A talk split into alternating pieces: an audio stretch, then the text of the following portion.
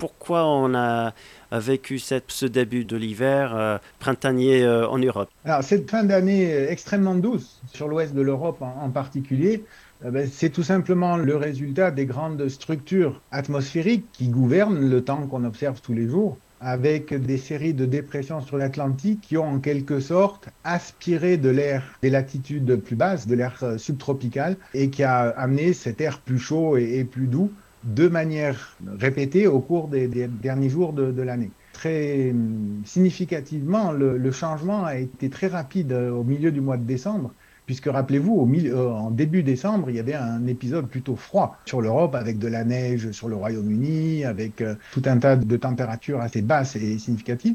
Et en deux jours, on a pratiquement gagné 10 degrés sur des régions extrêmement vastes. Est-ce que cette situation va perdurer? Qu'est-ce que vous envisagez? Qu'est-ce que vous prévoyez? Alors, la prévision hein, du, du, du, temps elle-même, elle est faite par les services météo nationaux, par quelques centres internationaux. Pour l'instant, euh, les, les, les, quelques jours à venir vont rester doux encore un certain temps, et, mais, mais, mais l'hiver n'est pas fini quand même, donc euh, il, faut, il faut garder espoir, bien sûr. Au niveau global, en fait, donc l'évolution du climat, on a reçu déjà les, avertissements de, des scientifiques comme quoi le, climat est en train de se réchauffer. C'est le cas en Californie, c'est le cas en Afrique. Donc on, est dans une crise euh, où il faut agir. Quel rôle a l'OMM pour régler cette crise?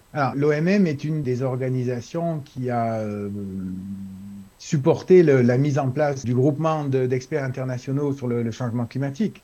Euh, et donc, on, on, supporte tous ces travaux de, de, projection, de projection climatique, mais aussi la meilleure observation possible du système terrestre, de son atmosphère, pour bien comprendre où nous en sommes et être capable d'utiliser les meilleures données possibles pour, pour travailler.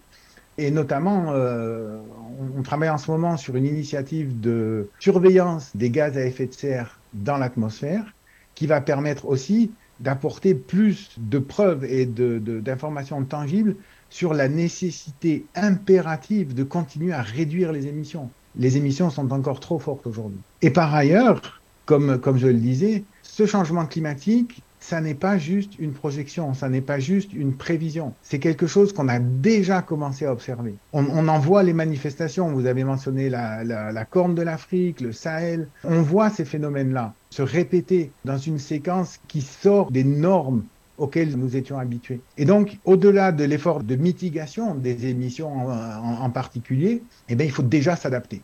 Il faut déjà s'adapter parce que c'est en train de se passer et en particulier, une des mesures effectives d'adaptation au changement climatique, c'est la mise en place de systèmes d'alerte précoce. Et c'est pour ça que le secrétaire général des Nations Unies, Antonio Gutiérrez, l'année dernière, a lancé une initiative à l'échelle des Nations Unies pour faire en sorte que d'ici à cinq années, l'ensemble des citoyens sur la Terre soient protégés par des systèmes d'alerte. Et donc, l'OMM en tant que tel va assumer un rôle de leader dans ce développement, mais bien évidemment, c'est quelque chose que les météorologistes ou les hydrologistes ne peuvent pas faire tout seuls. On a besoin du support de tous, pour que ce soit dans l'observation, dans la préparation euh, des, des, messages, dans la manière de parler aux gens, d'expliquer dans les messages d'avertissement euh, ce qu'il convient de faire, ce qu'il convient d'éviter à faire, pour que, au final, les citoyens, les gouvernements, les organisations puissent anticiper les situations de crise et en minimiser les impacts autant que possible.